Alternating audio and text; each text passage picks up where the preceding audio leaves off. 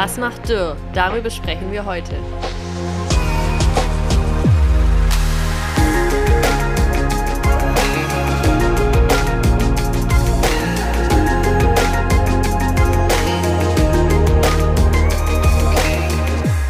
Hallo und herzlich willkommen zum Dirt Deep Dive, dein Podcast für authentische Einblicke in unser Unternehmen. Mein Name ist Mona und heute spreche ich mit Matthias Christen. Matthias ist Pressesprecher, schon seit gut 20 Jahren im Unternehmen und wie er selbst sagt, ein Dürr-Überzeugungstäter. Schön, dass du dabei bist. Matthias, zwei persönliche Fragen, bevor wir mit dem Thema durchstarten. Was wolltest du als Kind werden? Ähm, ganz ursprünglich wollte ich Sportlehrer werden. Das war in der ersten Klasse. Dann habe ich mir später gedacht, Skilehrer, weil da ist man mehr draußen. Aber das ist wie gesagt lange her. Ich habe danach studiert, äh, Geschichte, Politik und was noch, öffentliches Recht. Und bin irgendwann über den Journalismus äh, letztlich in der PR und damit bei Dürr gelandet. Genau, heute arbeitest du ja bei Dürr und was würdest du sagen, wenn wir dich fragen würden, was ist für dich Dürr in drei Worten? In drei Worten. Das waren jetzt schon einige zu viel. Ähm, ein modernes Traditionsunternehmen.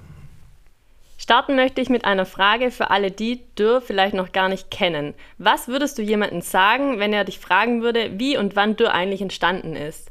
Und wer ist eigentlich dieser Herr Dürr? Also das Wie und Wann ist relativ einfach äh, zu beschreiben. Das war genau am 4. Juni äh, 1896. Äh, das zumindest verrät der Eintrag ins Steuerregister der Stadt Bad Cannstatt. Da hat nämlich ein, das war der erste Herr Dürr, von dem du gesprochen hast, ein Herr Paul Dürr, einen Handwerksbetrieb gegründet. Also so klassisch, wie man es damals kannte. Ähm, ein, wie man im Schwäbischen sagt, Flaschnerbetrieb, also da ging es um Blechbearbeitung. Dieser Handwerkbetrieb hat sich dann in den Jahrzehnten äh, darauf weiterentwickelt zu einem kleinen Industriebetrieb. Es ging damals dann über von Paul Dürr, also dem Gründer, auf seinen Sohn Otto Dürr. Und nach dem ähm, Zweiten Weltkrieg ist dann die dritte Unternehmergeneration, das ist wahrscheinlich der Herr Dürr, auf den du anspielst, eingestiegen, nämlich der Heinz Dürr. Heinz Dürr ist heute noch ähm, dem Unternehmen eng verbunden, ist Großaktionär, wird demnächst 88 Jahre, ist eine ganz, ganz tolle Unternehmerpersönlichkeit. Aber der hat eigentlich das Unternehmen zu dem gemacht, was es heute ist, nämlich ein weltweit führender Maschinen- und Anlagenbauer. Ja, super, danke. Ähm, wenn wir jetzt gerade davon sprechen, wie groß ist eigentlich äh, Dürr, also mitarbeiterbezogen? Wie viele Mitarbeiter haben wir so über den Daumen gepeilt und in wie vielen Ländern sind wir eigentlich vertreten? Es sind über den Daumen gepeilt ziemlich genau 17.300 Mitarbeiter. Rund die Hälfte davon, etwas weniger, nee, ziemlich genau die Hälfte davon in Deutschland. Und der Rest verteilt sich so auf insgesamt 33 Länder, in denen Dürr aktiv ist. Wow, ähm, als ich damals meinen Freunden erzählt habe, dass ich bei Dürr anfange, kam als erstes so die Antwort, ah, das ist doch der, der Lackieranlagen macht. Ich habe dann direkt gesagt, also Dürr macht eigentlich noch viel mehr. Kannst du vielleicht kurz umreißen, was wir alles noch so im Repertoire haben? Äh, kurz nicht, aber ich versuche es trotzdem. Ähm, das ist eigentlich wirklich eine, eine, nicht ganz einfach zu beantwortende Frage. Also du hast schon recht, ursprünglich äh, stand Dürr für Lackieranlagen, aber das ist genau genommen heute mal noch knapp 50 Prozent des Geschäftes.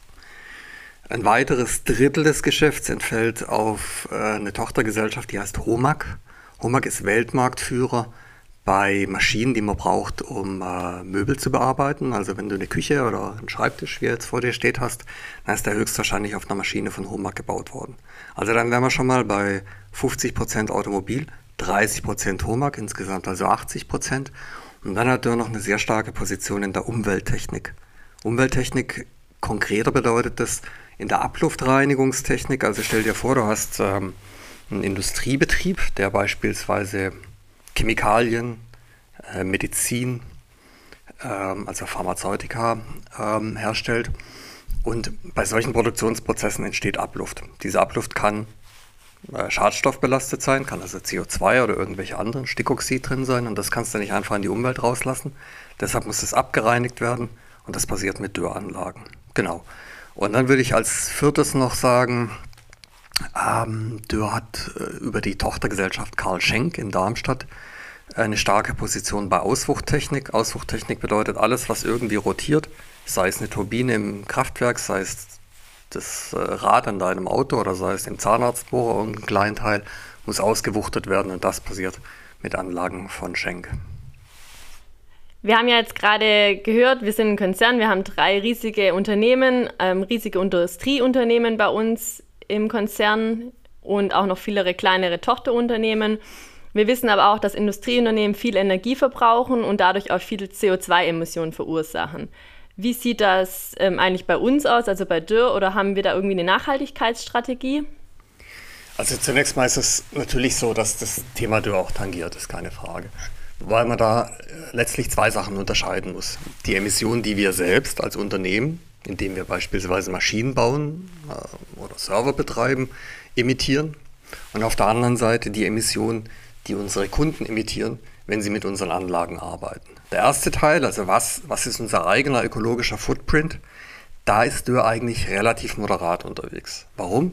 Weil Dürr ein Engineering-Unternehmen ist. Das heißt, die meisten Leute arbeiten hier am Rechner oder auf Baustellen, aber wir haben relativ wenig Eigenfertigung, also wenig Maschinen, die mit viel Energie etwas produzieren. Deshalb ist dieser ökologische Footprint von Dürr relativ gesehen äh, gering im Vergleich zu einem Fertigungsunternehmen. Natürlich bei unseren Kunden sieht es anders aus. Eine Lackiererei ist oder hatte zumindest in der Vergangenheit so den Ruf eines Energiefressers. Kann man sich mal vorstellen, eine Lackiererei verbraucht ungefähr so viel Energie wie eine Stadt mit 60.000 Einwohnern, mit allem drum und dran, Gewerbe, Privathaushalte etc. So, und deshalb ist es das Ziel von Dürr, diesen Energieverbrauch und damit ja auch die Emissionen möglichst weit runterzuschrauben. Das gelingt durch Innovation. Also wir versuchen gezielt Technologien zu entwickeln, die es uns erlauben, den Lackierprozess energieeffizienter und emissionsärmer zu machen. Das ist momentan ein ganz, ganz wichtiges Thema. Mhm. Stichwort Dekarbonisierung. Viele Kunden, also viele Automobilhersteller beispielsweise, sagen, wir wollen bis dann und dann 2036 oder 2032 CO2-frei arbeiten und die erkennen, das können wir nur, wenn wir emissionsfrei produzieren und dafür brauchen wir wieder die richtige Produktionstechnik, am besten von Dürr. Mhm. Du hast noch gefragt nach einer Nachhaltigkeitsstrategie oder nach einer ja, Nachhaltigkeitsstrategie. Da ist es so, äh, das Thema hat in den letzten zwei, drei Jahren enorm Fahrt aufgenommen. Also wir haben bei Dürr eine eigene Nachhaltigkeitsabteilung gegründet. Es ist auch im Vorstand verankert. Ganz klares Bewusstsein ist da. Und jetzt geht man praktisch so diese ganzen Schritte, um das mal weiter auszudifferenzieren. Und ein Teil davon ist tatsächlich eine Nachhaltigkeitsstrategie, die wir dieses Jahr noch vorstellen wollen. Mhm. Super, vielen Dank. Also du hast jetzt gerade schon die Strategie angesprochen. Ähm, wir sind ja stark gewachsen und wir sind ein Konzern und wir haben, wie du auch gesagt hast, mit einem ganz kleinen Flaschenereibetrieb angefangen. Ähm, ich weiß nicht, kannst du vielleicht da noch kurz was dazu sagen? Haben wir unsere alten Werte schon verloren oder würdest du sagen, dass wir immer noch die alten Werte vertreten oder welche Strategie fahren wir eigentlich? Hm, gute Frage. Also ich glaube schon, dass Dürr Gemessen daran, dass wir jetzt mit 17.000 oder über 17.000 Mitarbeitern ja wir, schon ein größerer Mittelständler sind, ne? ähm, die Frage stellt sich natürlich, aber ich glaube schon, dass viel übrig geblieben ist von diesem mittelständischen Denken bei Dürr. Also hier sind definitiv nach wie vor Leute gefragt, die selbstständig agieren, die die Ärmel hochkrempeln, die nicht für alles eine Richtlinie, eine Prozessvorgabe oder einen Vorgesetzten brauchen, der ihnen dann sagt, du musst rechts oder links lang gehen, sondern im Endeffekt brauchen wir schon Leute, die, die selbst auch äh, mit anpacken. Und das Gute daran ist, das sehen wir auch bei den Mitarbeiterbefragungen, die wir eigentlich regelmäßig machen, alle zwei Jahre, ist, dass diese Leute dann auch eine große Zufriedenheit zeigen. Also was wir immer wieder hören, ist, dass Dürr ein Unternehmen ist, wo du am Ende des Tages das Ergebnis deiner Arbeit sehen kannst. Also du hast nicht so das Gefühl, ich bin hier so ein kleines Rädchen, am Schluss kommt irgendwas raus, sondern die Leute haben hier offensichtlich das Gefühl, dass das, was sie machen, einen unmittelbaren Impact hat. Mhm. Und das würde ich mal als Mittelstand bezeichnen. Und das ist definitiv äh, heute noch so bei Dur. Cool. Ja, so nehme ich das auch selber als Mitarbeiter wahr. Vielleicht noch, ähm, du hast jetzt vorher am Anfang angesprochen, du bist jetzt schon seit mehr als 21 Jahren bei Dürr. Was würdest du einem Bewerber oder einem neuen Mitarbeiter auf den Weg geben, der jetzt hier bei Dürr anfängt oder sich bewirbt? Äh, auch nach 21 Jahren keine leichte Frage, weil im Endeffekt ja doch jeder anders ist. Also man kann das dann immer nur aus seiner eigenen Perspektive sagen. Ich glaube, letztlich sind äh, Leute hier erfolgreich, also wenn man sich mal die Frage stellt, wer passt zum Unternehmen, die mm, eben das beherzigen, was ich eben gesagt habe, nicht ankommen, sagen, jetzt lasse ich mich hier mal bedienen und die Personalentwicklung soll mir mal erklären, was jetzt aus mir wird sondern du musst natürlich schon auch ähm, selbst ein bisschen schauen, wo will ich hin, äh, Chancen erkennen und dann, so habe ich die Erfahrung gemacht, ist das Unternehmen bereit, auch ähm, dich zu fördern und, und weiterzutragen. Also ich glaube, du musst am Anfang, die ersten ein, zwei Jahre, ist es sicherlich ein Sprung ins kalte Wasser. Ähm, aber wer sich da beweist, hat hier unheimlich viele Möglichkeiten. Es ist, liegt einfach auch an der, an der Bandbreite im Anlagenbau, beispielsweise im Lackieranlagenbau. Da gibt es so viele unterschiedliche Funktionen, vom Einkauf über das Projektmanagement, Engineering, Konstruktion, Site-Management, also die Arbeit auf der Baustelle. Und das sind jeweils unterschiedliche Funktionen, aber sie sind eng miteinander verzahnt. Und wenn du mal das eine gemacht hast, kannst du sehr gut in das andere reinwachsen. Also wer dazu die Bereitschaft hat, ist ja sicherlich gut aufgehoben. Vielen Dank dir, Matthias, dass du bei der heutigen Folge mit dabei warst. Ich habe auf jeden Fall mitgenommen, dass Dürr ein sehr vielseitiges Unternehmen ist und Mitarbeiter braucht, die etwas bewegen wollen. Genau, so ist es. Wenn dir dieser Podcast gefallen hat, dann abonnier doch einfach unseren Kanal, so verpasst du keine weitere Folge. Und für weitere Informationen klicke einfach auf die Links in der Beschreibung. Das war's für heute, bis zum nächsten Mal, mach's gut.